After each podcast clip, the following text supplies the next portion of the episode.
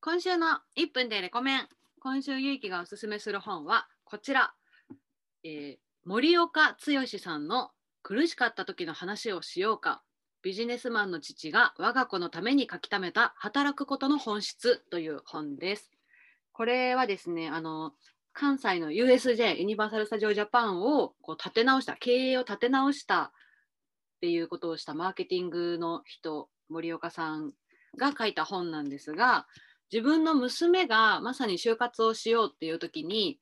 こう娘さんと話しているとなんかもっとちゃんと考えたらいいんじゃないかとかってこうついつい言ってしまうからこう思っていることをこう文章にしてこう働き方とかキャリアとかについてお父さんがか書いたものをたまたま編集者が見てこれ面白いこれはみんなにこう本として届けた方がいいって言って作られた本なんですがなので書き口としては娘さんに向かってこう君はこういうところがあるからこういうふうに考えたらどうだろうとかなんかそういう書き方なんだけどもう本当に普遍的にいろんな人に刺さる本かなと思いますすごい面白かったのでこの後紹介したいと思いますそれでは行きましょう第108回みさととゆいきの天敵先生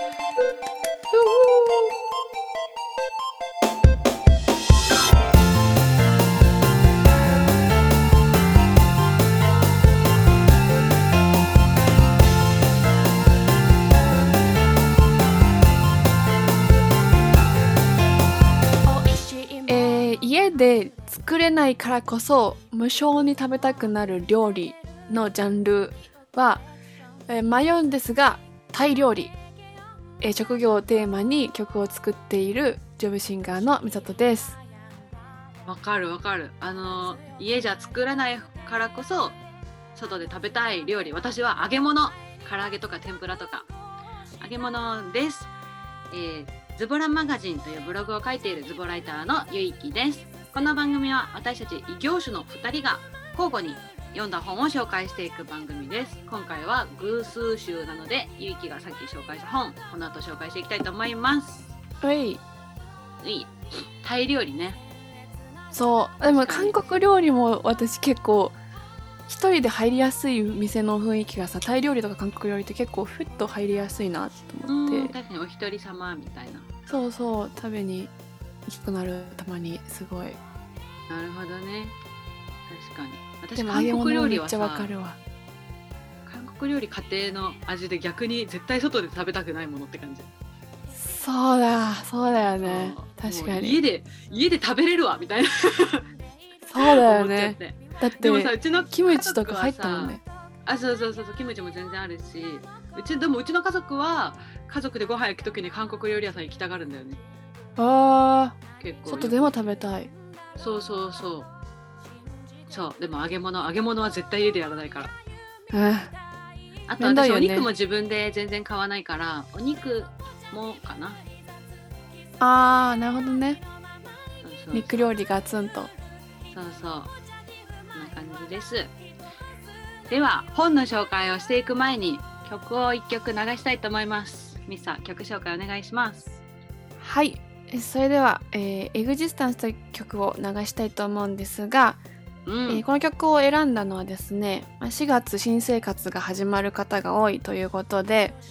選んだんですがこの曲を作るにあたってですね私が一番最初に作った曲でもあるのでちょっと、うん結構こうミサがな悩んでる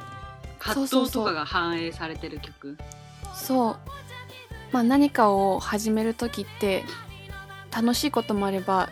新しいことだからすごい自分が今まで経験したことないような苦しみとかも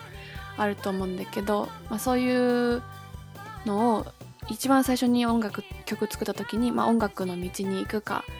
そのまま就職するかみたいなので悩んでた時期にこの曲を作ったのでうんこうリンクするものがあるんじゃないかなというふうに思うのでかけたいと思いました、それでは聞いてください「みさとでエグジスタンス」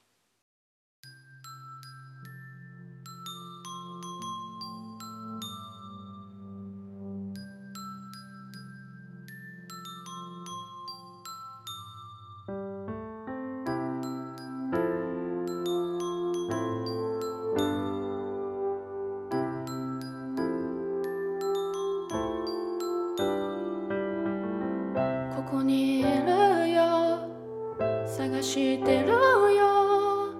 暑くも寒くもない世界未来だけがただ怖くてどうして笑っていられるの助けてほしいと言える強さを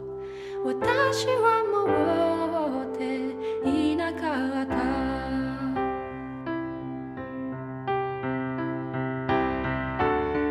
明日は何かが変わっててほしい大切なものほど触れることができなくて誰かに手を差し伸べてほしい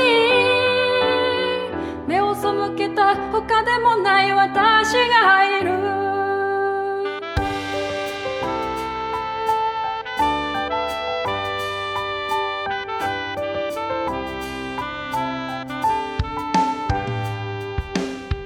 ここにいるよ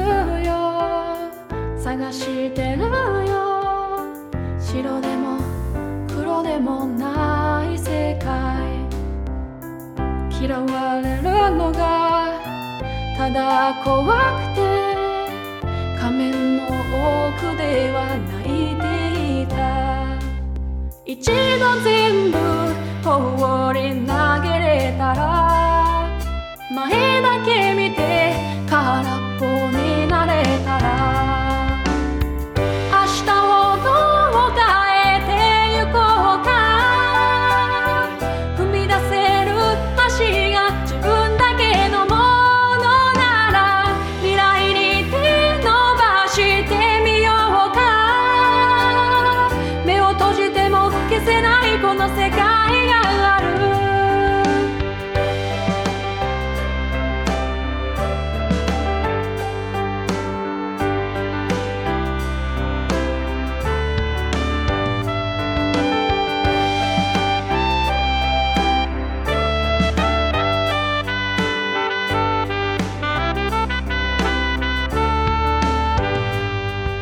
助けてほしいと言える強さを私はもう持っていないんだ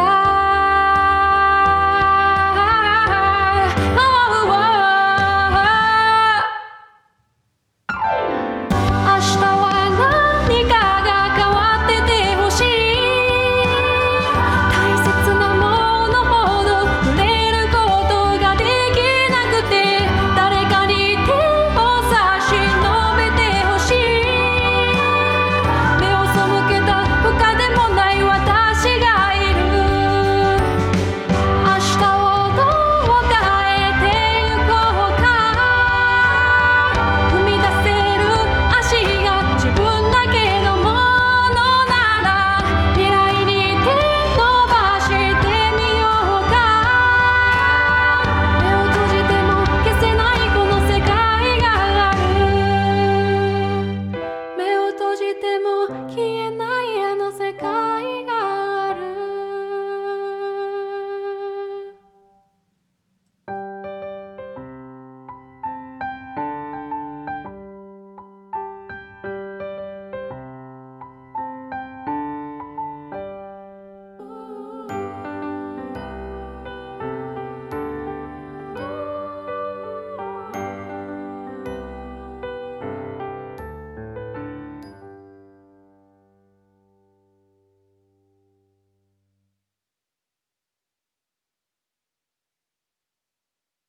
お聞きいただいたのは、みそとでエグチスタンスでした。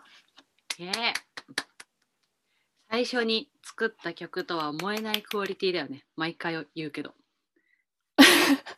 ありがとほんとう。好き、この めっ曲。ちゃめっちゃ先先なんか悩んでた時の曲なので伝わると嬉しいなんなかと思この、なんていうのうん私に曲の良し悪しは分からないけど荒削り感というかミッサーのこううん苦しんで生み出した感が、私の大好きなこう耳をすませばの雫が最初に書いた小説みたいななんかう。なるあほれど。こう誠治君のおじいちゃんがなんか荒削りだけどそれがいいみたいなこと言うじゃんなんかもうそんいなやいや曲って感じミサにとっての確かに確かに何も分からずコードもわ全然分からず作り方も分からず作った曲だもんねうん、いやこの原石はあなたですみたいなーいやめっちゃ覚えてるじ大好きだから 鍋鍋焼きうどんねゃんはいはいはいはい懐かしい見たくなるわねえ。さて、そんなわけで、はい改めてご紹介します。森岡剛さんの苦しかった時の話をしようか、ビジネスマンの父が我が子のために書き溜めた働くことの本質という本です。えー、すごい気になるね、で、これちょっと先に言っておくと、全6章あるんですが、読み終わら ず、全6章中、もう前半も前半、2章までしか読めてないんですが、もうその2章の時点でまだ100ページしか読めてないんだけど、うんうん、全、全300ページある中で。でもでももうこの中でもすでにね、いい考えとかが言葉が散りばめられてて、もう胸をつかまれまくっております。わあ楽しみうん。分厚い本ですねなかなかね、ソフトカバーで、ね、分厚くてうなんんですが、えっとね、でもさっきも話した通り、これはそう娘さんに書いた本なんだよね。うんうんなんか冒頭のね娘さんとのやり取りがすごいわかると思ってうんなんかね大学生の娘さんとこうリビングで2人二人手がなった時に、うなんかん大学もうあと2年しかないよで大学出たらどうするつもりなのって聞いたらえうん質問と同時にリビングの空気の色が明らかに変わったと か言ってうーんそうなんかどんな仕事がしたいのとか言ったら「うん」みたいな「何がしたいのかよくわからない」みたいなあるあるじゃん、うんそんなん大学そ生うっだてよねそうじゃんみんなそそうれにだ対してそうこの森岡さんはさ自分がいかんせんこういっぱいね知識もあってこう、はいはい助けになれるって思ってるからこそさじゃあ自分が何をしたいのかどうすればわかるようになると思ううんはあそういうこともよくわからない。じゃあ誰かに相談してみたのかなそんな大事なことがよくわからないのに放っておくのは一番まずいよね。わからないならわからないなりに行動を起こさないと。今まで何かしてみたの もう畳みかけるのめっちゃ。やばいやばいやばいそうですっごい最終的に嫌だだからそういうことはわかるけどわからないんだよって娘はリビングを出て行ってしまったっていうね。うーんそうなるほ どこれはでも途中で、あこのままではまずい、いつものパターンに陥るぞ、そう分かっているのに、どうしてその地雷を踏み込んでしまうのかとか言って、おパパ分かってんのよ、ダメって。でも止まらな心いの。の声そうそうそう。勝手に口が喋ってるかのようなそうそうそうそうだから、こう、しかしそこでバカ親は考えたのだって言って。うん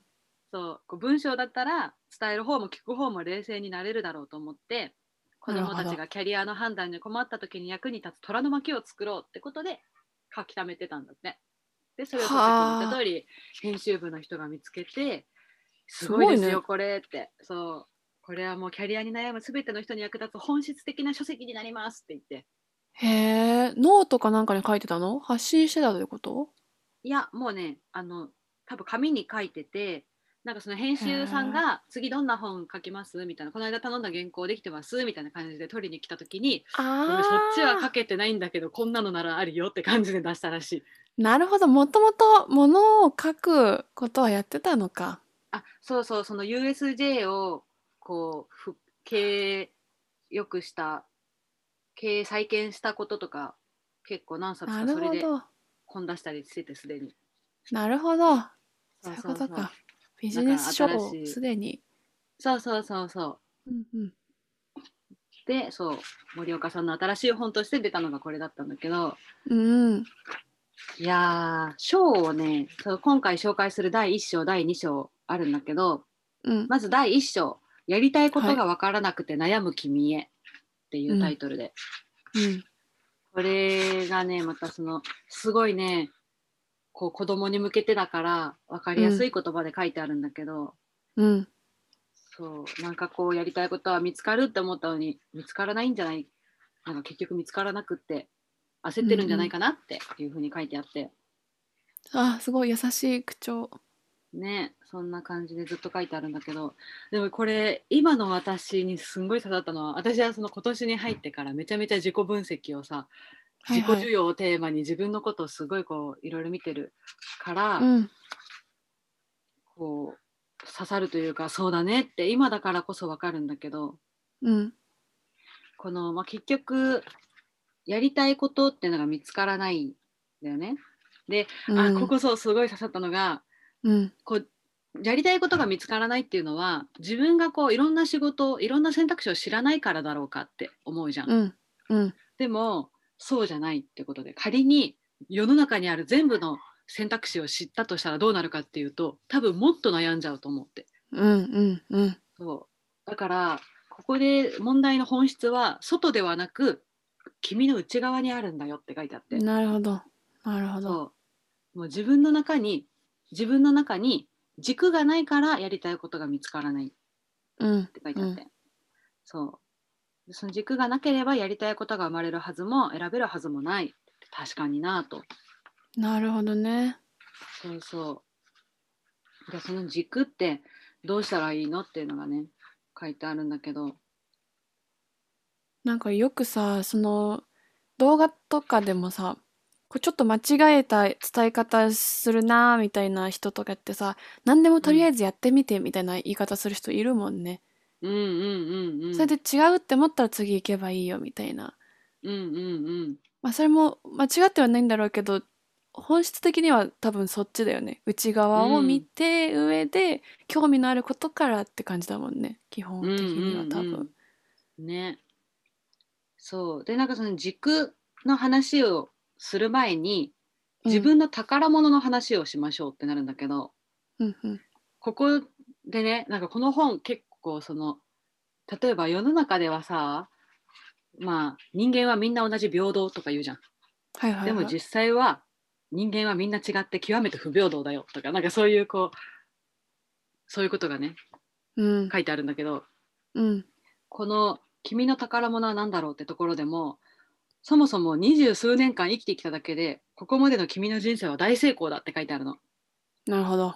そうまあ日本ではまあ22歳まで生存する確率は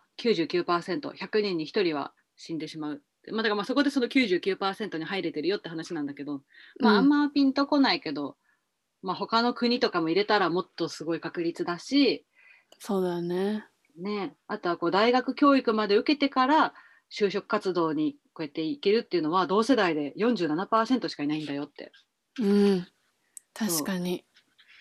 だからもうまずここまで来れた時点で成功おめでとうっていうのが大前提、うん。うん。でそしたらその一人一人がこう宝物っていうのを持ってるんだけど、ね、そうそうみんな自分の強みがないって思うけど宝物は全ての人が持ってて例えば強みがないって思ってること、全く特徴がないっていうのもそれ自体がもうレアな特徴だよって。うんなるほど。そうまあよくある人とすぐに仲良くなることができるっていうのも宝物だしコツコツと粘り強く努力を積み重ねることができるっていうのも宝物で結構その宝物っていうのがさ弱点になることもあるけどそれを決めてるのは文脈だよって書いてあって例えばへー空気を読めないって弱点みたいに思うじゃんうんうん。でもその空気が読めないっていうのは別の文脈では場に流されず自己主張がしっかりできるっていう宝物になるああ。うんうそうそん。うだからもうなんか最近私がやってるそのストレングスファインダーとかともう本当同じ話だなと思って確かに。表裏一体。そうそうこう人のこうデコボコのデコの部分っていうのはなんていうか良くも悪くも出ちゃう部分なんだなって確かに。そうで例えばこう話すことが好きという特徴、まあまあ、まさに私とかそうだと思うんだけどは心療内科で人の悩みをじっくり聞くのには不利に働くかもしれない 確かにね確かに。ねそうそうだからそういうこう自分がこうどこが秀でているのかっていうのをうんうん。見ようって言ってでなんかそれがねこうその人よりも秀でている部分っていうのがなん人よりもじゃないな自分の中でうん。秀でている部分っていう風に考えなきゃダメだよってこう人と比べてどうこうじゃなくて、自分の中でこれはできるこれはできないっていうこう凸凹があるはずで、それそれを見ましょうってことも書いてあったりして。確かに。確かに。このね本のやっぱそのもともと娘さんに書かれたものだからでは君の場合はどうだろうって言ってそのなるほど。その森岡さんが自分の娘に対して君の宝物は何だろうってところがあって二十数年間君と一緒にいた私の意見だが君は考えることが得意なのではないかなって書いてあるのうん。なんかもうそんなお父さん素敵とか思って素さ敵。うん。 ねえそうそう君いはやその考時にはえるっていうとこそうだろよそうでまあでもこういろんなね学校とか行って君から見て君よりも考えることが得意に見える人たちは多くいただろうとうん。そうだから君はこう自分の宝物が明確に見えなくなっているのかもしれないなるほど、あるじゃんなるほど。ねなるほど。あいや私る。が今まさにそんな感じでさなんかこはあはうあ勇気コミュニケーションスキルが高いよって言われてもさもうパッと見たらさ私よりすごいっていっぱいいるからさなるほ ど、なるほど。いや別にそうは思わないけどなって思っちゃうわけよ。うんうんうん。そうそうそうでもこの宝探しのルールは外との比較ではなく君の内側での凸凹比較だうん。そうで内側にあるわかり飛やびすい出した特徴を探すとやはり考えることが得意なことは君にとって大切な宝物なのではないかと思うって書いてあるのよ。なるほど。そうでまあこの考えることが得意っていうところはまあおのおの読みながら自分の何か宝物に置き換えると思うんだけど、まあ、例えば私だったらすごいこうコミュニケーションスキルが高いとかねうん。で置き換えて読んでたんだけどでその次に書いてある言葉がめちゃめちゃ刺さってほう。そこで君によく考えてほしいのは君の人生における時間の使い方としてその宝物を必死に磨くよりも大事なことが他にあるのだろうかなるほっどて書いてあ。るのほうほうほうほうほ確かにとか思って。う。なるほど。そう確かにこの私にはコミュニケーションスキルが高いっていう宝物があってせっかくその宝物があるんだからそれを磨かないでどうすんねんって思って なるほど、なるほど。そうそうでだから結局そうさっきも言った通りコミュニケーションスキルが高い人っていうのはいっぱいいるんだよねうんうんうん。だから最終的には同じような強みを持つ人たちと比較される中で相対的に秀でていかねばならないだから宝物はめちゃめちゃに頑張って磨かなくてはならないのだって書いてあって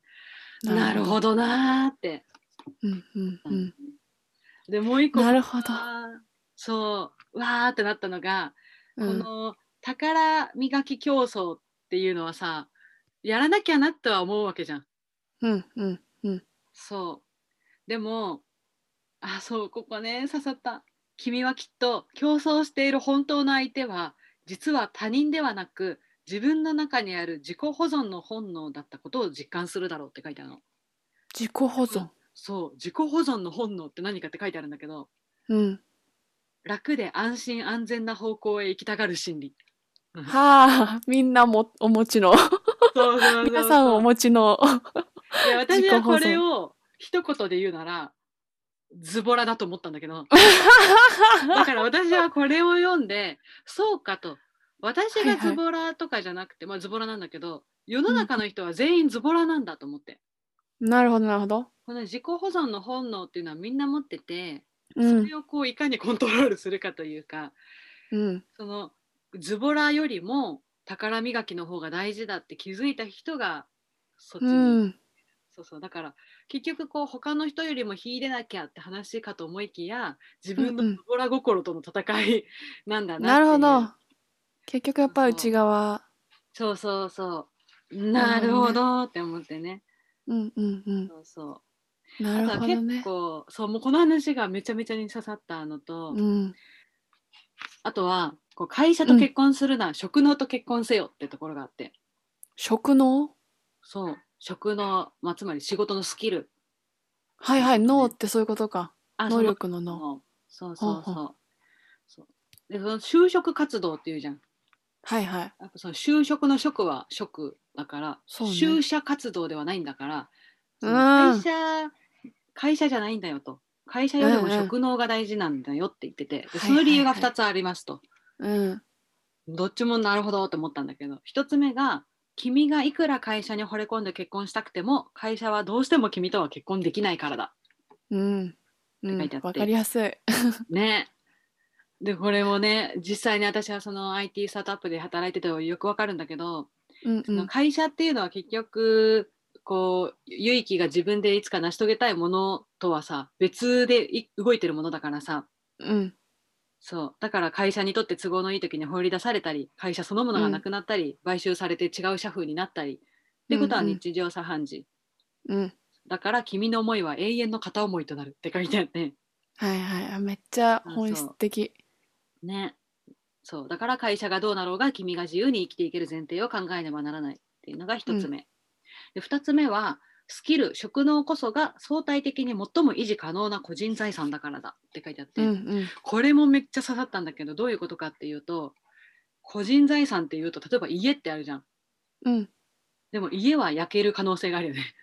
はいはいはい。お金も盗まれる可能性があるし自分うのんパートナーとか、離婚とか事故とか病気でいなくなるとかそういうふうにこうなくなってしまう可能性があるけど能力だけは自分が健康でいる限り、この頭の中にずっと蓄積されていくもうん。なるほど。のなるほどと思ってなんかさなんだろうなんか映画だか漫画だかでも多分うんうん。ある有名なシーンでさこの、うんここのこう頭を指さしてこの中のものは盗めないだろうみたいなさはいはいはいはあい。るじゃん。なんかの作品で見た気がするけど。 ぼやっとしとんな。 そうそう。でもなんかわかる。ね、あるよね、そういうの。ここまでは盗めないみたいなね。そうそうそうそう。頭トントンって触ってちょんちょんつって。そうそうそうなんだこのぼやっとした記憶でもめっちゃわかる。そうそう。いや、なるほどと思って。だから、本当だねスキルって大事なんだなって。うんうんうん。そうそう。だから、そう。仕事どの会社に勤めるかじゃなくてどんな仕事をするかっていうのを考えましょうって言って、あーこの話もい好やーきでそう大丈夫本質不正解以外は全て正解っていう項目だがあはるいんだけどはいはいはい。その就職活動とかするにあたってさなんかこういっぱい選択肢がある中でこうバチッとはまる大吉大正解がどっかにあると思っちゃうじゃん。すごいなるほどそうだったうんなうんって思うんだけど、そうじゃなかった、うんうんなんか就活の時ってうん。ねだった。ねなんかみんな正解を求めてたよね大正解を、めっちゃそねだけどあの大丈夫と不正解がちょっと一部不正解があるだけでそれ以外は全部正解だから安心してとでその大吉を選ばなくても、吉とうんか小吉でも大丈夫で、大吉をさえ選ばなければいいからってう。うん書いうん。てうあるんんだけど、じゃあうんその不正解って何ってなるじゃん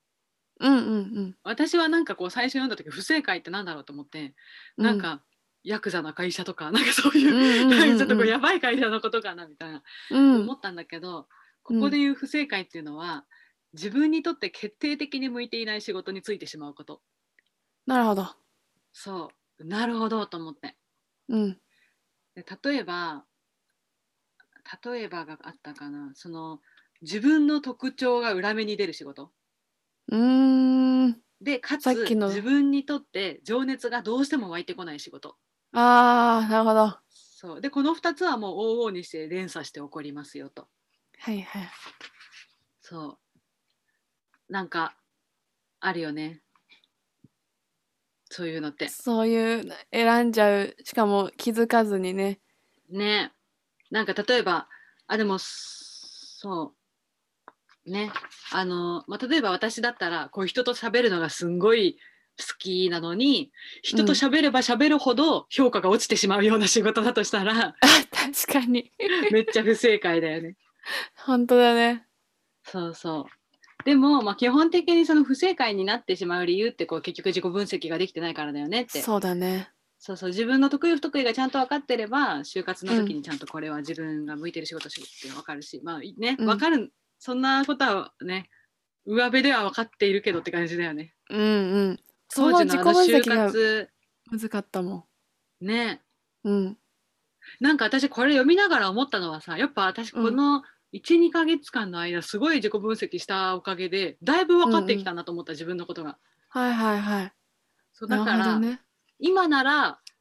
今転職活動するけど今度面接受ける時とかうんうんちゃんと言えそうと思って。うん、素晴らしい1ね。年前の段階段階では何もなかった私はこれができますも言えないし、あの、うん編集の仕事ほぼしたことなくてあのみたいな、うこんんな私でもいいんでしょうかって感じだったけど、うん今はこうなるべく人とたくさん会う仕事がいいしうん締め切りちゃんと設けないとどんどんサボるのでこれどんどんやることがある方がいいし、うん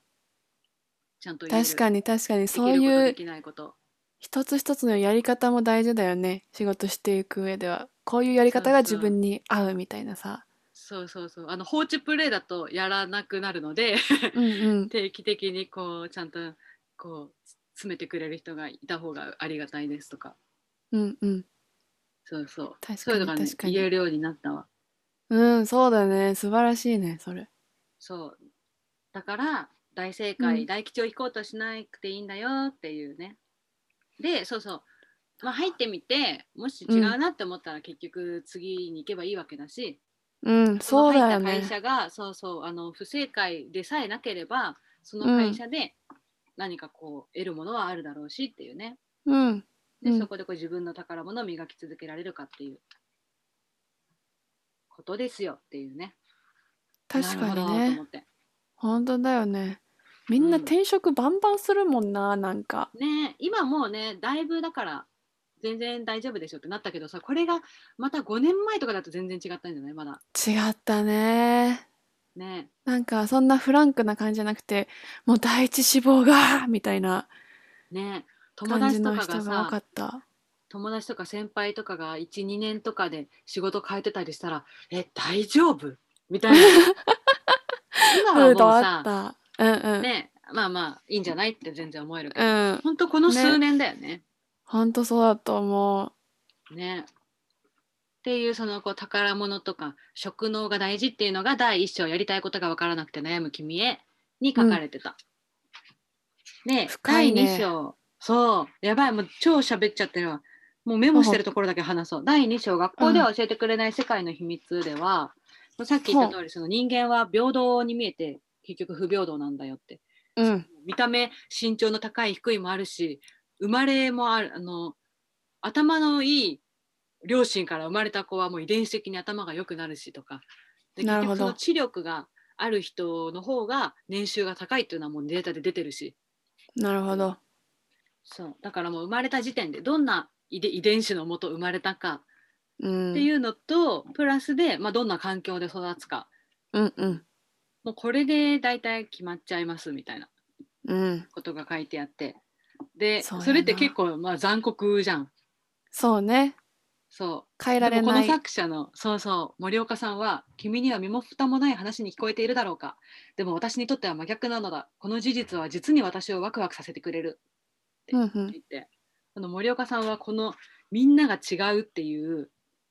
この先天的な特徴その遺伝子とかで決まっちゃうものと後天的な環境どんな環境で育つか、その組み合わせがもう一人一人みんな違うっていうのがこのユニークなう一ん人一人が違うっていうことがものすごいこう可能性があっていいなって思うんだって。うんでその自分のユニークな特徴さえちゃんと自分で分かってれば自分はこう,、うんこういう特徴のもと生まれてでこういう環境で育ったからこういうこういう他の人とは違うユニークなものを持っているっていうのさえ認識できていれば一人一人が特別な価値を生む可能性があるって言ってて、うんなるほどと。でねその自分がその、えっと先天的な特徴と後天的な環境の、まあ、掛け算というかによって、うん一番最低だとこんな状態でで一番最高だとここでっていうこの振り幅はいはこの、まあ、こう手を広げたこれをなんていう領域これ自体はもうその時点で限られてるわけよ。いなるほどここからここまでの生れた時点中そうこの中でしか生きられませんっていうのは分かってるんだけどそのこの振り幅、右から左にこう移動するっていうのはできるっていう、うんうんうんうんううんんでその変数その一番左がどこで一番右がどこでっていうこの変数っていうのはこういうふうになってますと君がコントロールできる変数は3つあるほ1つは己の特徴の理解ううんうんうんで2つ目がそれを磨く努力うんで3つ目が環境の選択ああうんめっちゃ大そ事うそうだ最初からこの3つしかないってだから自分が生まれ持った時点でもう最低ラインここ最高ラインここって決まっててでこうのん最高ラインに近づくためには、己の特徴の理解をめちゃめちゃしてうんでかつそれをめちゃめちゃ磨いてうんでかつ、まあ、それその自分のこの磨いたものが活かせる環境っていうのを選ぶうんうんこのう3んつの掛け合わせがうまくできれば今自分が生まれたこの世界で一番いいところに行けるっていうなるほどそうなるほどなと思るってほどねそうなんかこう示してくれるのめっちゃありがたい大事なのは分かってるけどみたいな内容でさ終わられたらさ「いいそれが知りたいのに」ってなるけどさそうそうそうそうそう。なんか ね、こう三つにこう落とされるとなるほどって言って、じゃあまずは理解しようって言って、私は今だいぶこう理解をまあ客完璧じゃないけど、うん数ヶ月前に比べたらだいぶ進められたから、そこの変うんう数んだいぶ上げられたなとか、うんうんだからもうその時点で結構すごいよね。うん実をさみんなは意識しないからさ、うん例えば1だったら1のままなのに、私は今この己 1×1×1 は1の状態なのに、うん私は自分の特徴の理解を5ぐらい進められてたとしたら他は1のままでも 5×1×1 でも5だもんね。本当だねね確かに確かにでこれを今までの倍磨く努力したらかける2で10になるわけだしうんっていうね。多分なんか愚痴とか多い人って動き方が分かんないんだろうなって見てて思うように、見ててというか思うし自分もそうだったなって思う本当にしうんなんか今ねだこれを読みながらもうすんごい考えてたのは今、ううんうんちの弟がまさに就職活動しなきゃいけないのうに、んうん全然もう何をしたらいいのかってなっててうんうんいその気持ちが痛いほどわかるわけよ私も本当にそうだったから。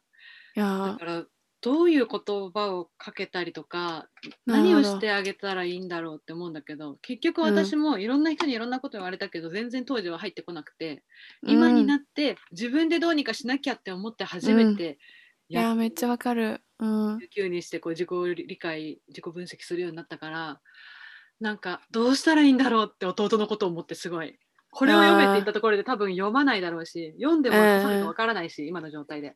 確かに。やっぱ自分から探そうってなった時がタイミングだよね。ねめっちゃわかる。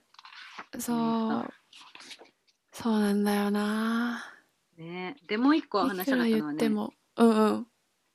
年収を決める法則っていうのも書いてあっておお、いきなりちょっことれもね具体的というか。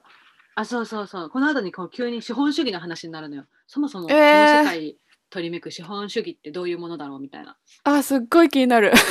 面白かった資本主義へのなんか、アレルギー的なのがあるんだよな。でもその、うんあるそういう世界で生きなきゃとかそういうのもあるし、なんかこう、もやもやがあるから。うんいやもうそうまさにそう資本主義の本質は人間の欲であるってうんうんうん。そうその欲をエネルギー源にして人々を競争させることで社会を発展させるっていう構造を持つのが資本主義だよって言ってなるほどね。 そうそう。で、かつ資本主義はサラリーマンを働かせて資本家が儲ける構造。まあ、だから資本、はいはい資本主義。なるほど。わ、すごい。その、そういう考えの資本、あの、資本主義は考えたことなかったわ。資本家が、そうだね。投資家が儲ける仕組みだね。そうそうそうそう。株主が儲かる仕組みだね。確かに。そういう意味だね、資本主義か。なるほどね。そう。だからそううわーってなったけど資本主義っていうのは無知であること愚かであることに罰金を課す社会のことであるって書いてあってうわー、めっちゃそうだね。そうそうあのお金とか、まあ、あらゆる社会の構造とかあらゆる知識がなければないほどお金が搾取される世の中になってるほんとだってい。うねうん。そうそ本う当だ。だからモヤモヤすんだ、こういうのって。そうそうだから学校でもそのあ無能無能な無能なというか、うん無知無知なサラリーマンを量産するための教育システムになってるんだよみたいなこととかねあー、なるほどね。ねよく言うけど私はあんまりピンときてなかったからなるほどなと思ったほんとだね。そうそうでそんな中で年収を決める法則なんだけどうん。これもさっきみたいな、まあ、か掛け算というかみ3つあってね、1つはあでもこれはそうすごいなんていうか今まで考えてきたものと結構おおってなったんだけど1つ目はその人の職能の価値うんうんうんスキルのうん価値そう替えが利きにくい人の方が給料は高くなるはいはいはい、なるっていうねそうそうほ職ど。能確かにそうだよね。うん。だからそう同じ営業職なのかマーケティング職なのかホームなのか人事なのかっていうもうそこの時点でもう違うよっていううん。そうそうで当然スキルの需要が大きく供給がレアであるほど年収は高くなるうん。うんっていう。ね、だから多分まあ弁護士とかお医者さんとかは高いよねみたいなことかな誰でもできるる仕事は安いよねみたいなほど。うんうん。なことだるほよど。ねそうそうで会2話つ目が聞くもんね。そうそう2つ目はなんか分かっちゃいたけど改めて言われてわーってなったのだけど、うん。所属する業界の構造ああ、うんうん。そう例えばカレー屋の大将の年収は大体同じになる、なるほど。うんうんうん。そうもうその業界の構造がもう大体そうなってるからうん。よっぽどだからそうマスコミも化粧品会社も都銀の銀行員も日系家電業界の製造業も市場構造を同じくする同業者は大体似た年収に集約されていくうん。なるほどそうやな。そうで3つ目が成功度合いによる違いほ同じ職の同じ業界でもその成功の程度によって年収は変わるまあめっちゃ当たり前なことだねう。ほうほうほう。そうね。そうそう同じカレー屋でも繁盛をどれぐらいしてるかによって給料は変わるっていうまあめっちゃ当たり前なことうんうんうん。そうそう。で、この3つの職能の価値、業界の構造を成功度合いによる違い、この組み合わせで人の年収は決まっているから、だかうら、んどの職能スキルを選ぶか、で、どの業界を選ぶか、で、そこで自分はどの程度成功できるのかっていう、この3つをちゃんと考えて選ばないといけないよと。なるほど。そう。で、そうなってくるとさ、例えば、まあ、職能の価値、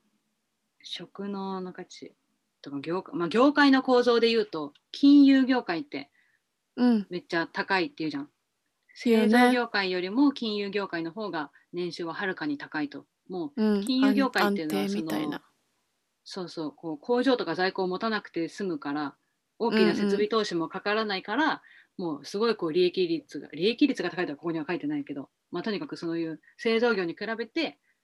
年収がこう高くなりやすい構造になっているからうん。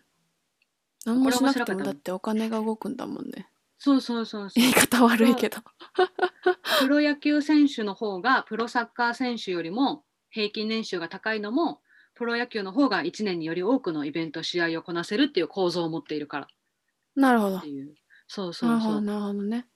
だからもうそれを聞くとなるほどとじゃあ、まあ、例えば選ぶんだったら金融の方がいいのかってなるわけじゃんはいはいはい。よより高い年収が得られる構造を持っている業界うんうん。っっていうのはある程度わかるから、なんだけれどもここまでこの法則そういう法則があるっていうのを受け入れた上で私が君に助言したいことが2つあるって言って、うんはい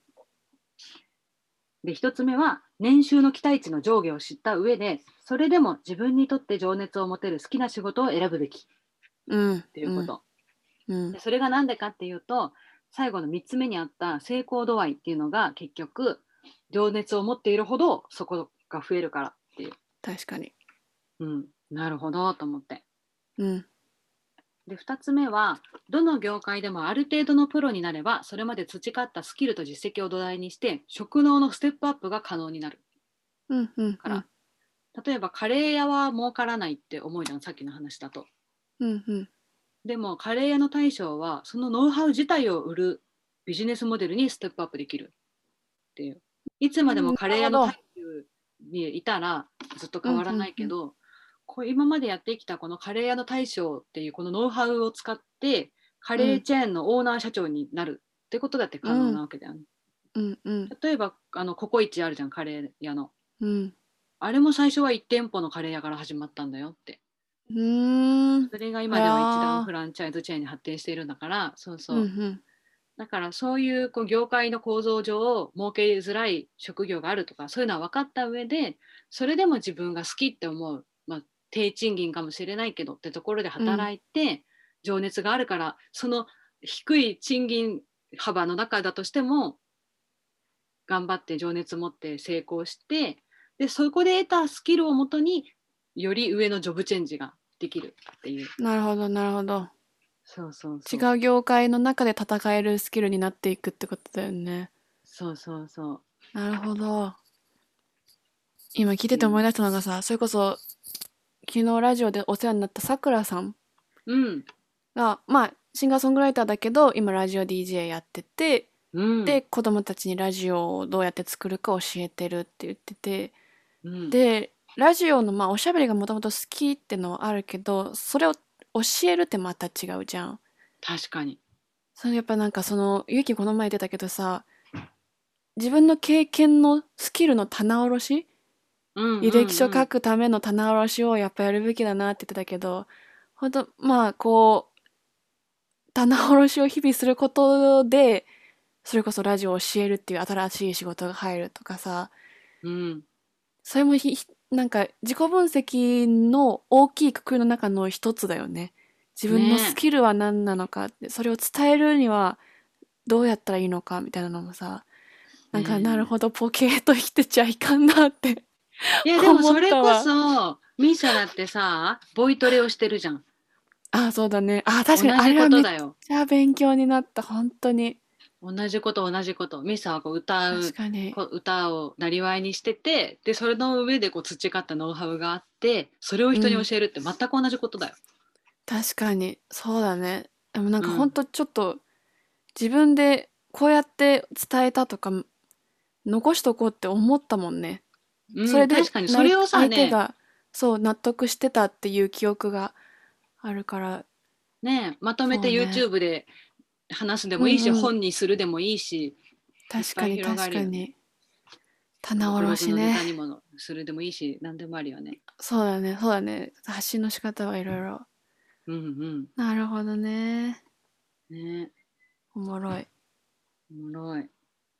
あとはね、まあ、他にもいろんなこと書いてあるんだけど手元のメモで刺さったところで言うと、うん情報の話があってこれは私が得意だからこそそうだぞって思ったところなんだけど、うんうんうんなんかこ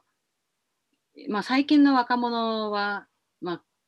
最近の若者に限った話じゃないけど多くの日本人がなんかこう調べるときに、その情報はありませんっていう愚か者が多いって話があって、まあ、ほうほうほうほう要するに多分ググレカスって話だと思うんだけど はいはい。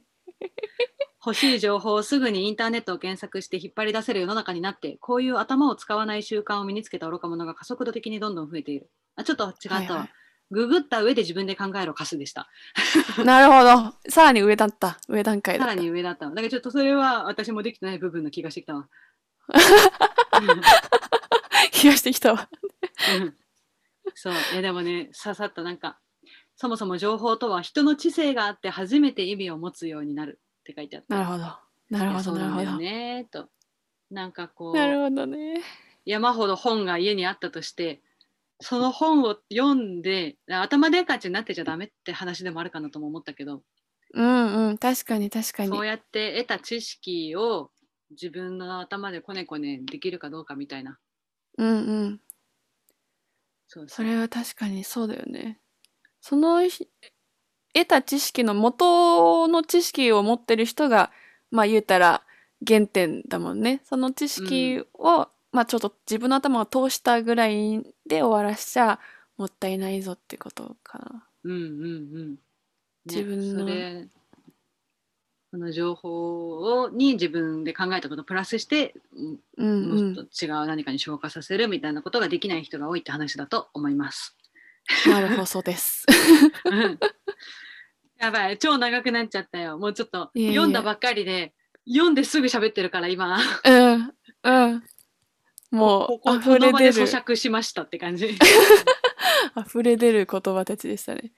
そうでまだ2章でさこの後もどんどんまたしかもその第3章なんてねまさになんだけど自分の強みをどう知るかっていうも章だったりするからまたちょっと読んで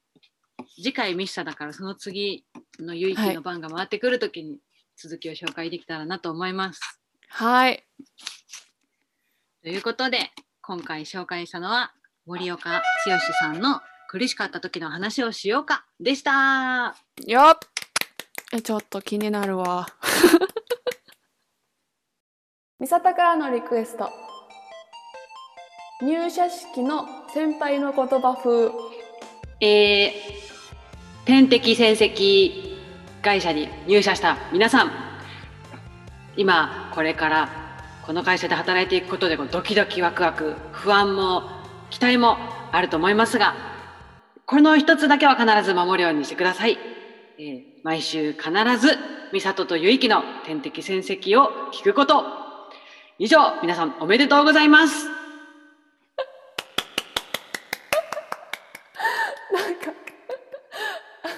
ありそうな流れだけど言ってることめちゃくちゃだからね。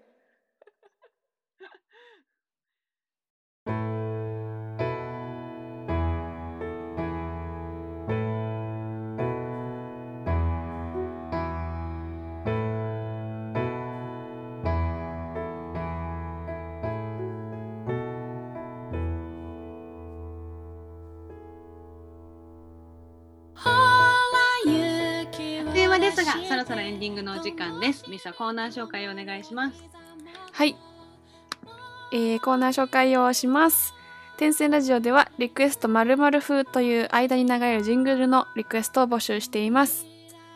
えーこんな言い方で言ってほしいというのがあれば送ってください。今流れたやつですね。で、月1企画のライムワングランプリというものもやっております。お題の言葉で因が踏める言葉を送ってください。毎月最初の放送でグランプリを決めます。えー、4月のお題は5月、ね、 5月かごめん5月だ5月のお題はなんだっけ単語の節句とも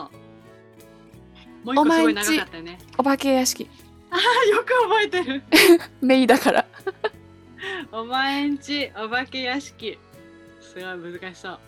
一つ目難単しそう語の節句二つ目お前んちお化け屋敷この二つでお願いしますお願いしますぜひぜひ送ってくださいいい頭の体操になりますのでねよろしくお願いしますうん間違いないまた ねまた番組への感想やこんなトークテーマで話してほしいというお便りも随時募集中です送り先は Gmail、Twitter アカウント、LINE アカウントがありますまず Gmail ですが送り先 ten.sen.radio.gmail.com 点線 .radio.gmail まであ gmail.com までお願いしますちょっと今分かりづらかったから大丈夫かなじゃまあないっかごめん分かるよね分かるよねごめん続いてツイッターアカウント、アットマーク点線アンダーバーラジオにお願いします。で、ハッシュタグ点線ラジオとつけてもらえれば私たちが見に行けますのでよろしくお願いします。最後、LINE アカウントはこのラジオの説明文に載っていますので、ぜひぜひ、えーチェックしてください。以上です。 ありがとうございますではではエンディングトークですがはい。どっちから話そう私はさもうミスさんに昨日の話がしたくてあ、そっか。そしたら私最初に言おうかな。うんうんではでは、えー昨日ですね、えーシンガーソングライターのさくらさん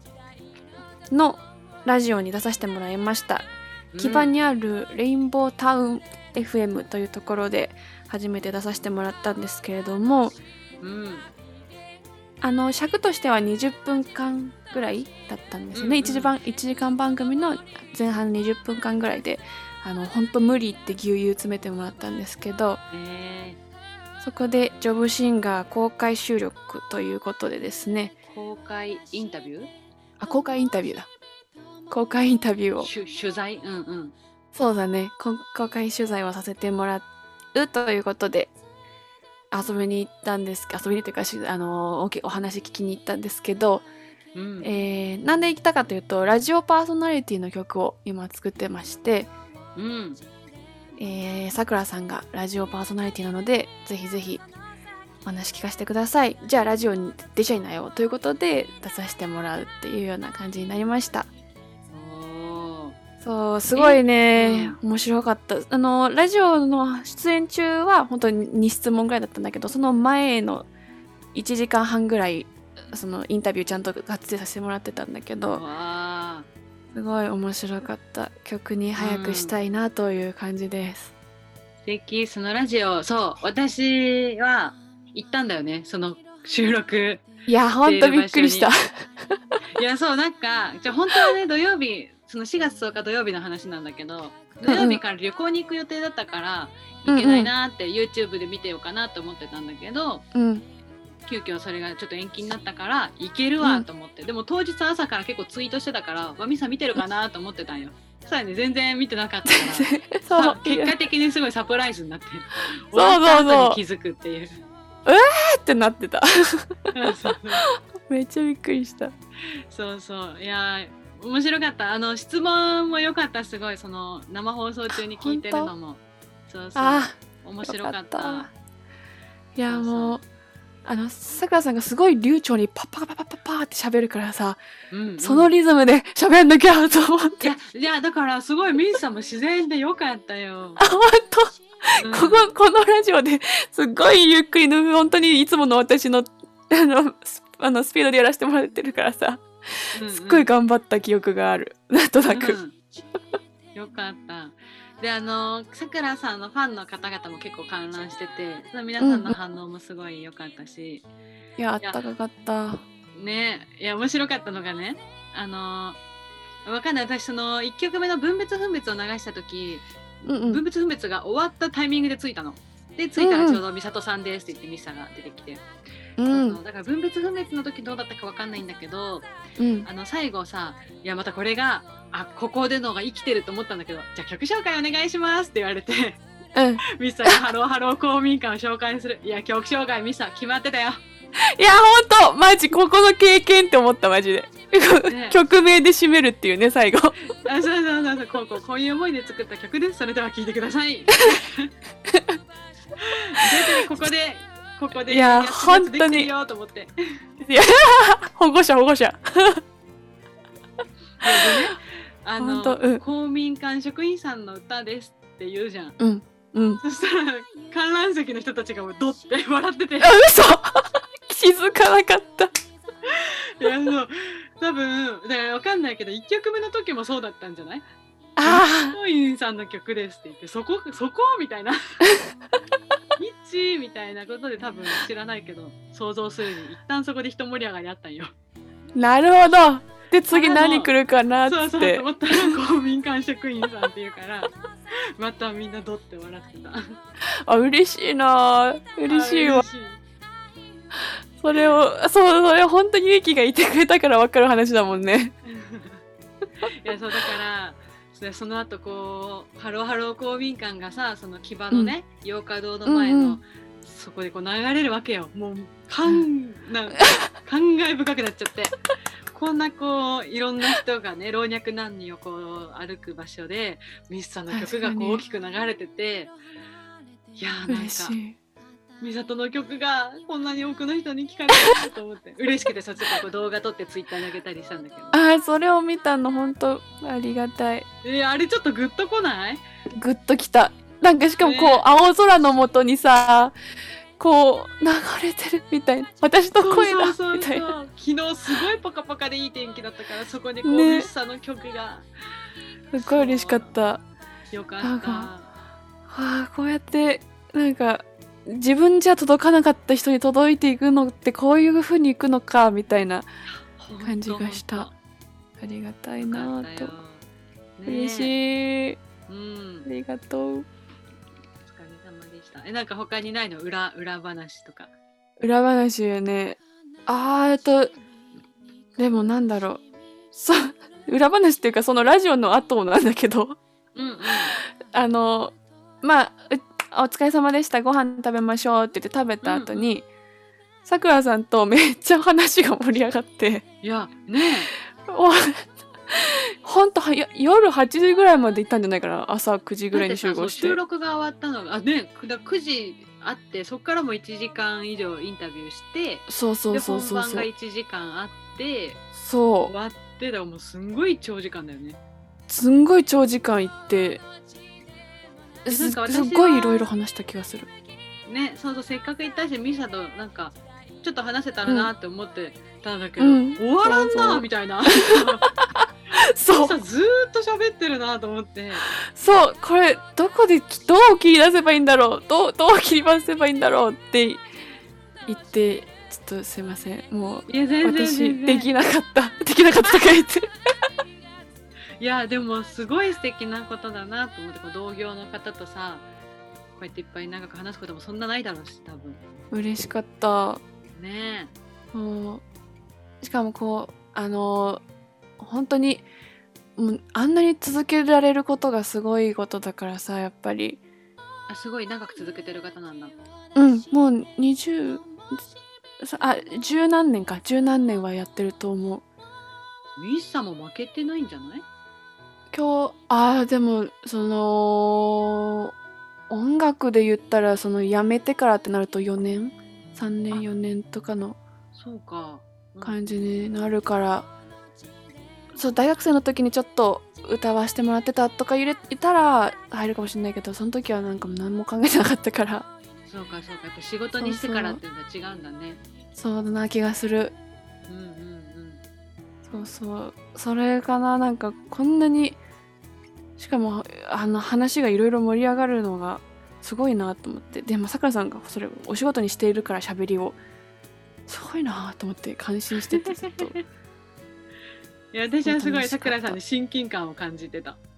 やだから思ったのがさくらさんは、まあ、まさかその自分の得意なおしゃべりが仕事になるなんてみたいな話をしてたのうん。だから なんかゆいきも得意なおしゃべりが仕事になったりとかするんだろうなって勝手に思ってたいや得意私がはもういつかここって決めた場所のそのレインボータウン FM 的な場所でラジオパーソナリティをやるって決めて るからあ、そうだっけ そうなのね。そうだよ私はいつかラジオパーソナリティをしいや本屋もやるよ本屋もやりながら地元のラジオ局のパーソナリティでもやるんだろうなって思ってるあ、なるほどね。あ、じゃあ、じゃあ納得だわ。確かに確かに。うんそう、そう、仕事に、得意が仕事になるんだって言ってて、あ、そうだよなって思って。うんうんだから、ゆうきもおしゃべりだ、仕事になるなって思ってた。 ねいやなんかその本編あの生放送中にミッサーが質問してたやつの回答でさくらさんがちっちゃい時からすごい喋る人だったって言って、お母さんに「今日あれがあってねこれがあってね」って言ってたっていうのが、うんもう私も本当にまんまそういう子だったから分かると思そっうてなんだ。そうマジだでから私は逆に全ての子供がそうだと思ってるぐらいそういう子だったんだけど、でもそれに対してミッサがさ、私は何があったって聞かれたら「えっと」って黙っちゃう子だったって言ってたのに、うんもうびっくりし楽しかったて逆に。嘘、楽しかったって一言言うぐらいの子だった。 てか、今もも。うそそれそれにびっくりしちゃってうなんだ。だからこれが資質なんだなってまたこういうの自己分析モードにすぐ入っちゃ うなるほどなと思っなるほどねいやーそうやと思うそれで言うと私そのラジオ終わった後になんかそのあの局長さんみたいな人が「お疲れ様です」みたいな話をしてくれてて、うんそのラジオでもその質問を投げかける方の方が向いてるねって言われて思った話すのは違うあのそやっぱ得意な人がやってだからゲストとか来た時に話を聞くとかいう方なんだろうねみたいな話されてああ多分そっちの方が好きかもですねみたいな話をしてて、思った、んんそうだなーって思ったちょちょ喋んの本当に難 しい私 でもミッサ今回はさゲストとして出てるけれどもミッサがインタビューする側っていう、まあ、ちょっと不思議な構造だったじゃん、そうだねそうだミねッサがその質問をして引き出してそれに対して反応するのがめっちゃうまくって感動したあーあ本当あー嬉しいでもそれはなんていうかそのなは話すのがうまいとかではなくなんていうのそのうんうんコミュニケーションスキルの方じゃなくって、うんうんミッサは本当に曲を作るために心から質問してるわけじゃん。してるしてるそうそうで聞いたことをもう本当にこう自分で咀嚼してちゃんとそれに対してのアンサーをしてるっていうのがなんかもうすんごいありのままの言葉で反応してるのがわかるしすあごーいううまいなというかへ怖えいとかじゃないじゃんそれってこうできることだからあの自然にやってることだからすごいなって思ったなるほど。はーい、じゃあもうそっちの方が、あの、む向いてるわ。楽いやだっ本た。当に本当 そっにちの方が。私あんなミッサみたいにうまく反応できないと思ってミッサすごいと思ってたなるほど。あーじゃあなんか、もうこれからは勇気の話聞く、 聞くたラジオにする、これ。ミッサも話してまあね、ちょっと、こうそういうのを磨いたからこそ、ここで、あの、場数をやらせていただいてるからこその。 だったらいいやつやと思うな本当にお互いにねだから私は傾聴が苦手なのよはいはいはい、話はをいち。ゃんと聞いてそれに反応するのが苦手自分のことベラベラ喋るのは超得意、でミッサは逆じゃん傾聴が得意で自分のこと話すのが苦手苦手苦手。うまくだからいくと人るわのこと話すが まだ逆にねどっちもまゆま学ぶ場所みたおいな互いそうそう成長できるそうだね確かに、うん自分のこと話すより人のこと話す方がまだまだ楽楽というかできるなって思うんうんうんうああるねそれぞれのね得意のデコボコがねだからこう今うちらが本当にこう学習で読んだ本を紹介するっていうこうこれがまたうまくできとるわ たまたま確かにこうなったけど本当だな、ね 本当だ本当だお互い話す練習と聞く練習ができてて、確かによくできとるわ、よくできとるわ結果的に 素晴らしいしいうんうんいいねうこんんな感じうんうん本当素敵な経験あそうそう一個聞きたかったのがはいそはいのえなんかもうてっきり今回のそのさくらさんとのそういうお話があったからあまあ後付けというか、うんじゃあこんな機会がせっかくあるからラジオの曲作ろうじゃないのあえっとねラジオの曲作ろうでだね逆さ先にラジオの曲作ろう、そのラジオの曲作ろうはどういうところからそう思ったのはえっとなんかやっぱこうプロモーションというところまで考えて曲を作ろうってなってうんうんでうんラジオ DJ の人に行けばこうかけてもらいやすいところだよねってなってじゃあそういうメディアの人も一個入れようみたいなのを考をえでてちょっと戦略的に選んでるんだ今回は。そうそうそうそうおおなるほどね。 確かにあーラジオ DJ の方絶対にね紹介したくなるもんね。私たちの職業を歌にしてくれましたって言そっうて。そうそうああなるほどなるほど。やれたらいいなって思うけどねそうそうそう順番的にはそうんなるほど。う、うん、いやー楽しみ。いや、ほんとどうしようってなってる今。 聞いたはいいけど、ほんとどういう曲調にしようってなってる。いやーでも美里のジョブソングは今のところ外れなしです から。期待してますよ。いいすごいもん本当に。 頑張る、マジで。いや楽しみだ。ワクワクしてます、私自身も。 うん。いやーほんとすごいことしてるよあん た。あんたすごいよ。頑張るよ。本音に応えられるように恩返しできるように。そしたら、天ラジもね、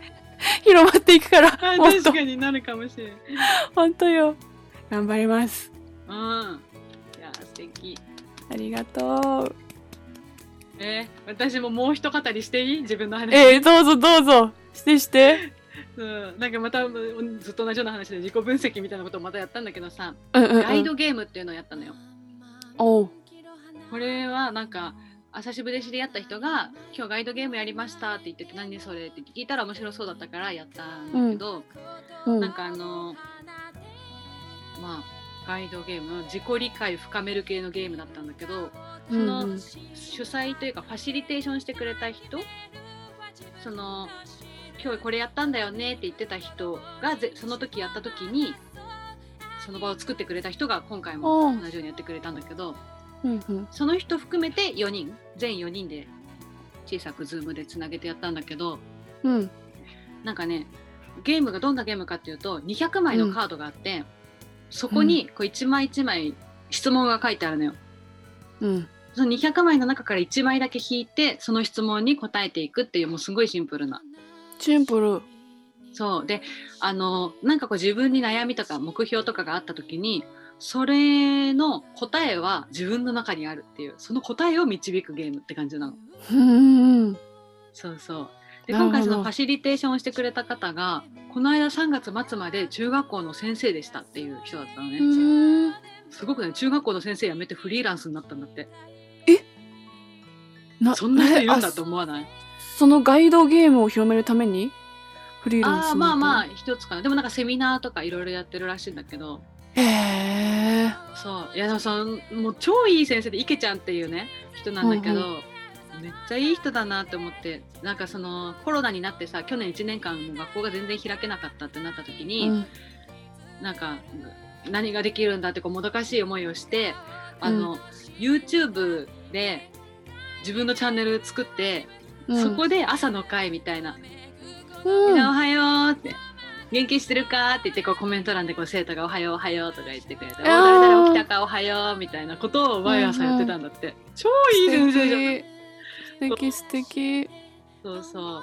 っていうのをやってたりとかさこのガイドゲームも授業でやったりとかああ中学生から。お弁当の時間ってこう黙食私全然ニュース見ないからわかんないんだけど、黙う食ん うん。とかあるらしいけどもう池ちゃんのクラスはそんなんやらずに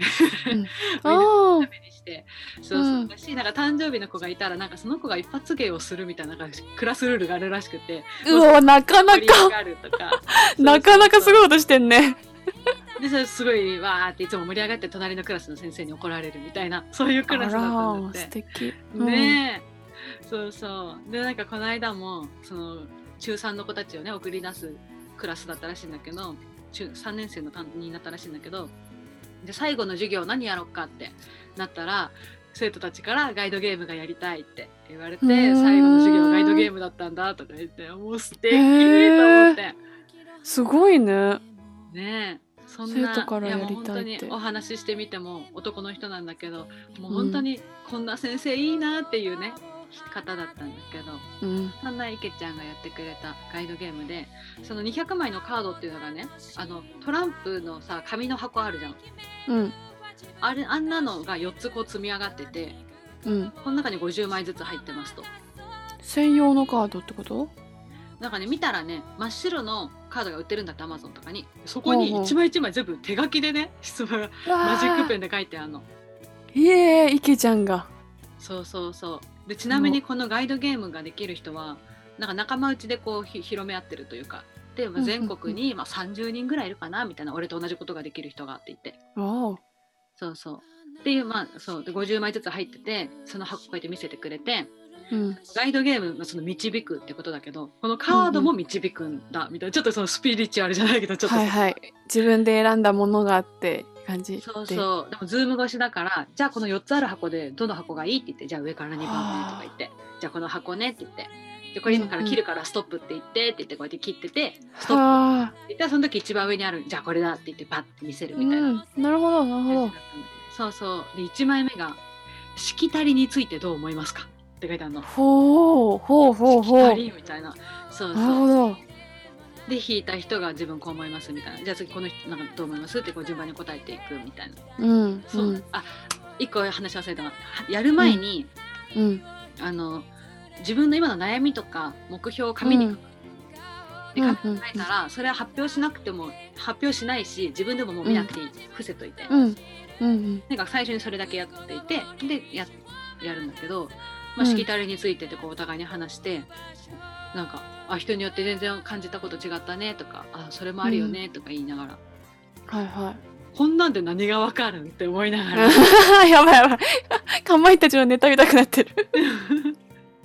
で今度2枚目で弾いたら2枚目が面白かったんだよね個人情報の開示とか漏洩についてどう思いますか、っていうすごい考えさせられるね。そうそうでそれに対しても人によって怖いですとか何が怖いのか分かりませんとか、いろういろ出て。ーん。でなんかねなんでそうなったか全然覚えてないんだけどもうなんかその気になったこととかお互いにはどんどん入って質問とかし合って膨らませてっていいからねってなってたんだけどうん。なんかねこの質問がきっかけで最終的にどう生きたいかっていう話にもなったりしててほう。ほうどうしてそほううなっほたか全然覚えてないんだけど、う。 すごいっね。ていう深い話もしたりしてへーそうそう質問からまたで三枚目発展することも OK なんだ。そうそうそうそうだ聞いてあななるほどねでもそれで言うとさみたいな感じででこうえへえ。じゃあそれはさみたいなのが膨らんでたりしてもうお互いにそう池ちゃんだけじゃなくてもうお互いにいろいろ聞き合っちゃっていいよって言ってうーん。で3枚目がねまた面白くて「うんルパン三世のキャラクターで誰が一番好きですか、その理由は?」ってほうほうほうほでう。ちなみにミスさんは誰、ルパン三世うん、あの人。おーあの、鉄砲撃つじ人。次元かなあ、次元次元。うんうんなん でへえなんかクールだから無 口でクールだからルわかるわかるゾロゾロみたいなねあそうそうそうそうゾロ好きゾロ好き確かにいや私そもそもルパンそんなさ知らなくてそのうんうん次元と五右衛門だっけ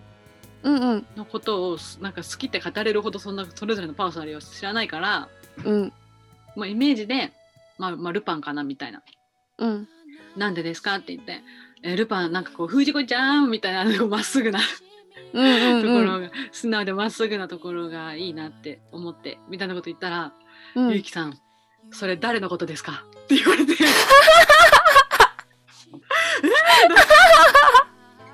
えルパンの話じゃないの面白い面白い怖い怖い怖い怖い怖い怖 いいけんなルあの話ですよねみたいパンの話ですよねだねほんとなそしたら「それゆうきさんのことですよ」って言われて「で何それ何それ何それ」ってなったんだけどそのえー、どういうこといやなんかその子素直でみたいなまっすぐでって結城さんのことじゃないですかって言われてもう自分では分かってって感じなんだけど聞いてたこはいはいのは二人が確かにみたいになってるめちゃくちゃ理理解してる理解してるこの流れを理解してんのすごいねでもなんかねそういうものなんだってなんかそういう時って自分に持ってるものあへえ選びがちなんだってあそうなんだかクールで無口いやでもさミスさんもさその4人の中で誰かって言ったらやっぱ次元タイプなんじゃない分からんけどそうだな確かにしかもそうだわうんみんなでいる時は私結そ構んなわーわー喋らず静かなタイプでそうだねそうかもテンションの上がり下がりとか家でほぼないうんないかもあそういうことか心理テストのなんかみたいだいねやもうしてしてやられましたわ。確かにななんかキーキーになる質問があるってことかな,、うんなんかそういいう自分をさ、や思ったんだけど何でもいいんだよね結局多分質問って。なるほどなんていうかどんな質問でも人ってその回答に人間が出ちゃうんだなと思ったそうんいうだけこど。とかそうそうそれで さその質問になった時にさいきなりそのなんか心理テスト感がいきなり出てきたよねなんかいやそうそうそうそうもうびっくりして。それはゆいきしさかもんそでうそすのね前の人はそう藤子ちゃんって言 ってあーなんかうん確かにみたいな、確かにっていうかあ憧れてそうみたいななれるよ、はいはいはいははみたいな感じだったのに 急に私の時までそうなってもうびっくりして でもねこの話をおなる姉ほどちねゃんにしたら、お姉ちゃんがちょうど読んでた本にもなんかそういうこう人ってこう自分にも自分が持ってるもの結局人って自分のことが大好きで自分に似たものに惹かれちゃうみたいなああでもいいねその気づきそうそうって言っててでそう、うん昨日ねお姉ちゃんと話しながらびっくりしたのが私ねな誰って言ったら分かりやすいかなあのえーなんかその主人公なんかどんくさい主人公にすごい自分重ねちゃうのよ。ほうほあの元気はつらつ元気はつらつでみんなにこう元気あげるけどちょっともうどんくさいところがあって、みんなに迷惑もかけてもうみたいな、うんうんあのセーラームーンのうさぎとか、うはいはいはないナはいースのお仕事の朝倉とかうんうんうんなるほどなるほどああいう人にすごい自分を重ねちゃうしなんかああなりたいって思うのよなるほどなるほどでもそれってみんな思ってると思ってたのおうおうおうでもお姉ちゃんは全然お姉ちゃんが憧れるのはそういうタイプじゃないらしくてうん人によって違うんだと思って、もう超びっくりしたなるほどああそういうことか面白いそうだねドラマでこの人いいなってお気に入りのキャラとかで出るのが自分の反映になるってことだもんねそうそうそうそうそう面白いね私なんか今の文脈だとなんかその恋愛の話とかになっていくのかと思ったそのタイプとか好きなタイプはみたいな話になるのかと思って、ででいきなりその話になるのってちょっとワキャワキャしちゃったんだけど、ちゃんと自己自己分析の文脈でちゃんと載ってるんだね。そうそうそうでまたそのこう今回はそのすごいね3つの質問だったんだけど、うんうん、変えて、じゃあ一人ずつやっていきましょうって言ってそのみんな最初に書いた目標とかねうん発表してそしたらその一人目今回誘ってくれた方のやつやるんだけどあなるほどそういうのを書い事前に書いてたのね、うん今の悩みって。であなたはさっきこの質問に対してこうやって答えてたんだよねってでそれみんな聞いてたから さ、うんうんまあもう答えてたなと思うじゃんそしたらなんかなんていうんだろうななんかだからここうしたらいいと思うみたいななんかその自分がさっき言ったことに対してそれをもう一回リピートしてだからこうしこういうところがあるからこうしたらいいんだよみたいなことを言ってるの、面白そうそうでなんか最終的にだからあなたありのままでいいんだよってなるんだけどうんその人の場合は、うんうんなんていうかそれを聞いてその方は「うわ嬉しい」みたいななんかそう言われるのが一番嬉しいですって言ってすごい感激してたんだけどなんかへー私からすると「いやだってそれ全部さっき自分で言ってたやん」みたいな、はいはいはいああはあ自はあはあ分で言なっるてほたこどとをもう一回こう改めてそのあの時ああ言ってたよねって繰り返してだからこうだよって言われてそれで感激するのがよく分かんなくて「いやだって言ってたじゃん、は自いはいは分いで」みたいな。客観的にねいやそう見えそうた何をそんな桜かみたいなな何をそんな感激することがあるんだあ面白いそうそうでも今度ゆいきの番になってゆいきはあの好きな分野の雑誌の編集部でバリバリ働きたいって書いててうんうんそしたらなんか私最初の方であのこう自分がすでにこう好きなもの好きなものはこうう場ん数も踏んでるから、どんどん得意になって、でなんかその場数踏んでないものは、まあ、苦手なままなんですよねみたいな。なんかそれは私最近自分で気づいた心理だったんだけどうんうんうんうんそういううん話をしたりしてね、じゃあうんさっきゆうきさんこうやって言ってましたけど、本当にその自分が好きなもの好きなものについて話してる時は本当にこう生き生きしててで逆に、こうこの人もこう言ってましたけどとかってこう他の人の言葉を言ったりする時はちょっとこうエネルギーが落ちてるというかだったかはあらやっぱこう本当に自分の好きなことに対してのエネルギーがすごいあるんですよねみたいな。はあだからやっぱこう好きな好きなことをどんどんやった方がいいみたいなそういうところにどんどん注力した方がいいっていうのと、うんうんそうそうあともう本当にゆいきさんはだからその素直 そうだけルパン選んでたけどみたいな、素直で純粋であの、うん直感型ですって言われて、うんうんそのお考えるよりも思う思考っていう感じは思うが先にあるけどあゆいきさんは考えるより思う直感あの思うフィール感じるの方あうんうんですってだから下手になるほどねいろいろ考えちゃうより、考えたら逆にうまくいかなくてうんもううん直感で動いていった方がいいって言われて、うんうんうんめっちゃ嬉しかったのおい5秒前を返せよそうそう えだってこれはもうえミッサはさ今の聞いてさ「うんまあそうだね」って思う の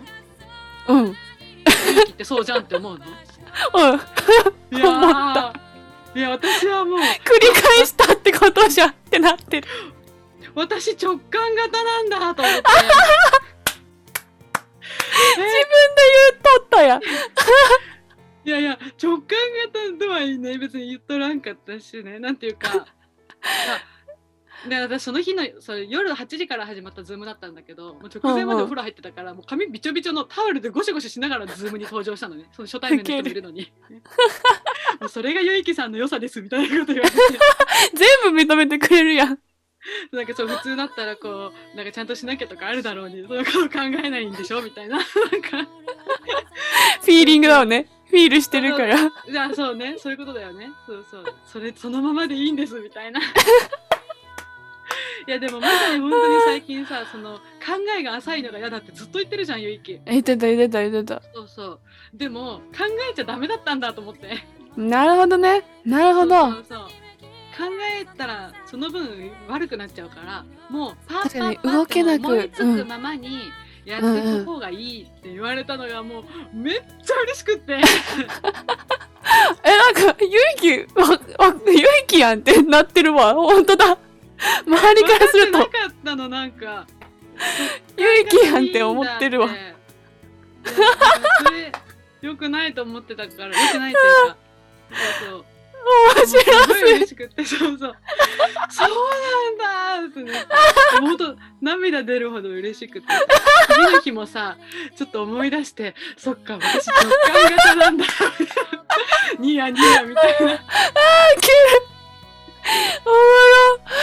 なんやそれ人人には言っといていやだ後からニマニマして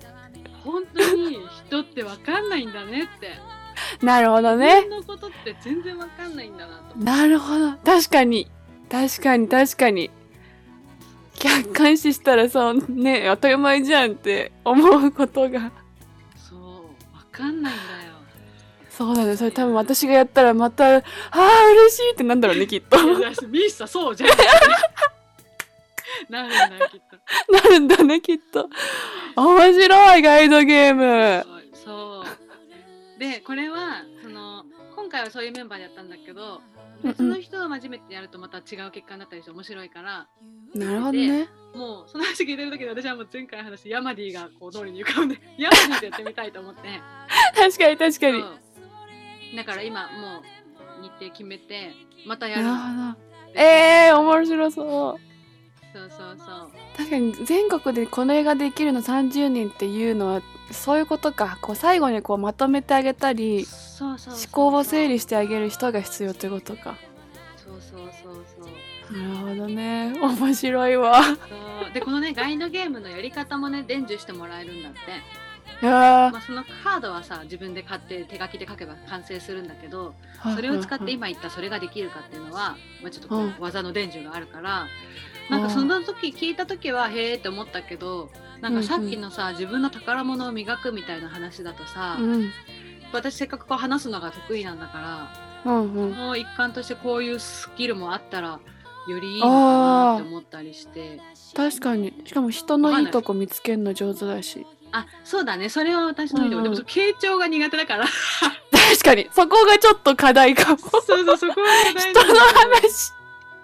一番重要なとこじゃないこれそねうそうそうそうだからちょっと私に超向いてるかって言ったらよくわかんないんだけどあ確かにでも確かコミュニにケー確シかョンいろんな人と会うのが好きとかそうそう人のいいところ見つけるの得意とか、それは活かせる気がするからにうんなんかちょっとそれをやる側もだそしたらそれが何がいいってさっき言ったさ、例えばその弟が今さ就職活動を悩んでるとかそういうこう、はいはい身う自分の身の回りの人にとできるようになるってことじゃんうんなるほどそれすっごいいいなと思って自分の大切な人たちとこのゲームできるようになったらすごいいいなと思って確かにしかもなんかそれこそミサそともやってみたいさしえやってみたいやってみたい、ねその著者の人がやさ詰めて息子娘との心の距離がちょっと離れちゃったみたいなさ全部、うんうんうん一番初めて言ってたじゃん、さっきそのやっぱこう詰められるなって思うとやっぱ聞きたくなくなっちゃうじゃない悩んでる人であればあるこそだからゲームでねポッてやれるのがすごいいいねそうねそうなんだよね。 難しそいよ、ね、れすごいね。私のなんていうか人生のテーマじゃないけど、そほうのほ例えば私がミッサにううんもっと音楽についてこうやった方がいいよとかって言う人だったらさ、もうミッサと私はこういう関係結べないわけじゃん。ミッサあのー確かにパターンってなっちゃうでしょ。あ確かにそうそう閉めるわ私はこの扉を閉められることがすっごい嫌な人間なの。はいはいはい,、はいろんな人の扉を開けたい人間だから、だからもう自分はもうまず大前提としてもうパッカーンだし。うんうん、でいろんな人の扉を開けたいのよだから、うん扉を閉められちゃうような行為はもう本当にしないようにしてるの、なるほどね。つ誰かを詰めるとかしないし、うんうんうん誰かが言ったことを否定するとかもしないししたくなるなほいどねしたことによって相手がパタンって扉閉めちゃうのが嫌だかなるほど、なるほら、ど。そうっていうこれそういう私そういうところあるわっていうのをすごい分かってほしくてヤマディに話したら「それ心理的安全性だよ」って言われて、その決めポーズ。 いやごめん電話だったからこの決めポーズはなああ、かよかっったた、もう頭のよかっ中でねた。もう、完全に決めてるやんって思っちゃった。確かにと思ってただ今ミスさんも言ってたじゃんそう釣れるなとるほどね言いたくなくなるそれ心理的安全性っていうらしくて、へえ。心理的安全性が脅かされてるってこと詰められて嫌だなって思う。ああ、なるほどね。心理的安全性がそう担保されてる場所だと話しやすいよねみたいうな、ん、うん。そうそう私はその心理的安全性がある場所を作るってことにめちゃめちゃあの意識したことはなかったけど今回こう言語化されてみて、うん、それ私めっちゃ意識してることだわと思って。本当だ本当だなるほサどねークルでも職場でもなんか話しかけづらいオーラ出す先輩っているじゃんいもうるすっごい嫌でそういう人があのそういう人が嫌というよりかはその人に自分がなるのが嫌で、いつかはいはいいつかというか自分が先輩になった時にあのう先ん輩話しかけづらいって言われるの超嫌だし、うんこうなんか困ってるのに誰に聞けばいいかわからないってなってたりとかそのせいでこう次に進めない子がいるのとかがもう超もどかしいの。でそういう時に、あでも結城さんに聞けばいいかってなるそういうとりあえずこの人に聞けばなんとかなるって存在になるのがすごい好きなのよ。めっちゃいい先輩めっちゃいい先輩だだそかられそう弟もね今その就職の時期だから親とかにめっちゃ言われるわけそうするとうわー言われたら苦しいどんどんさ言えなくなるじゃんだから私はもうあのダメダメな大人代表として絶対に否定しないポジションでいやー素晴らしそれは弟いが。高校中学高校でグレてる時もずっとそう不良だった時もうんうんそうのん。絶対に否定はせずまあ別にいいんじゃないみたいな あ感あじでそういう人が一番話しやすいよね。そうでも私はその話を聞くしかできなくってその人いい方に導くはできないんだけどうんうんうん。なんていうかまあでもさそういう存在があるかどうかで全然違ったりするじゃんと私は信じてていやー絶対違う全然違そううそうそういう人になりたいなっていうねそううんそう心理的安全性かなるほどね学びなんか一環としてこのガイドゲームもできるようになったらいいかもなーってちょっとこうもくもくう考んうんえております、うんうんそんなガイドゲームをやってよかったよって話でしたえー、ちょっとめっちゃ面白かっ たわちょっと待っていやーそういやいやこれいや絶対ミスさんもやろうもうそのもう何そっくりそのまま言葉返してやるっていうミスさんいやー多分返されるんだろうなねそういうもんだから面白い そういうもんなんだろうねうんねきっとね楽しみ楽しみねそんな感じでした。というわけで今回やばいね2時間近くになっちゃったけど、ここまでお聞きいただきありがとうございました。ありがとうございましたというわけで今週も1週間頑張っていきましょうしょいしょいここまでのお相手は職業をテーマに曲を作るジョブシンガーのみさととズボラマガジンというブログの編集長ズボライターのゆいきでした。それではさようならまた来週さよなら